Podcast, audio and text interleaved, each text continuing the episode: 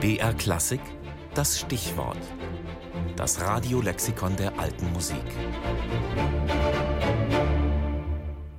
Triosonate, die. Barocke Kammermusikform für drei Stimmen, aber unterschiedlich viele Musiker.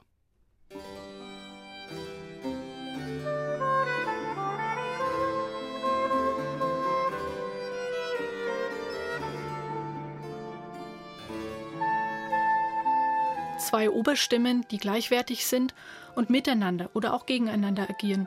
Mal spielen sie in Terzen, mal imitieren sie sich, mal begleitet der eine den anderen und dann wieder der andere den einen.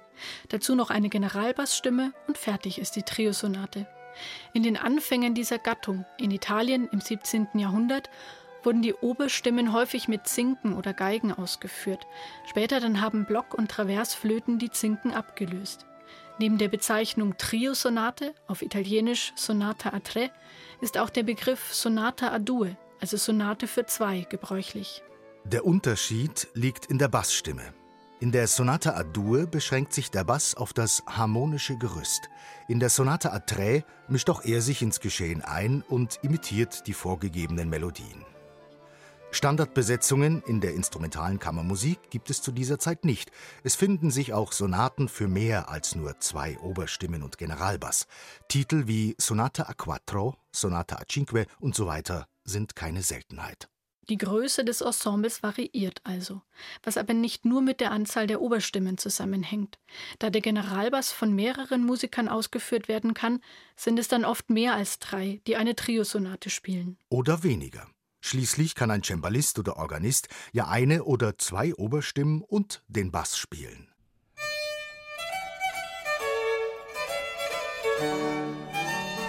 Einer der bedeutendsten Komponisten für diese Kammermusikform war Arcangelo Corelli.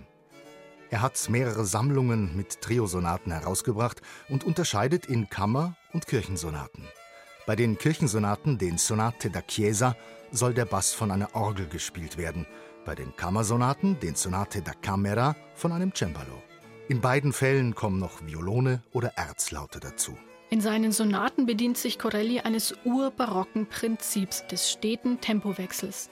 Waren die frühen Triosonaten von Biagio Marini, Giovanni Legrenzi oder Maurizio Cazzati oft einsätzige Werke, in denen sich langsame und schnelle Abschnitte abwechseln, sind es bei Corelli nun drei- oder viersätzige Sonaten, in denen dann ein schneller auf einen langsamen Satz folgt. Corelli hat damit schließlich doch eine Art Normierung der Triosonate geschaffen, was die Instrumentierung und die Ausgestaltung anbelangt. Von Italien aus hat die Triosonate ihren Weg ins übrige Europa gefunden, an die Höfe zur Belustigung und Unterhaltung und in die Kirchen, wo sie während der Messfeier gespielt wurde.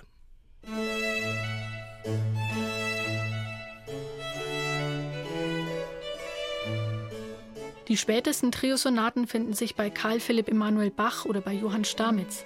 Galanter Stil in barocker Form. Allerdings zählt die Triosonate da schon zu den aussterbenden Gattungen. Abgelöst wird sie schließlich vom Klavier- oder Streichtrio und vom Streichquartett, das sich im Lauf des 18. Jahrhunderts mehr und mehr durchsetzt.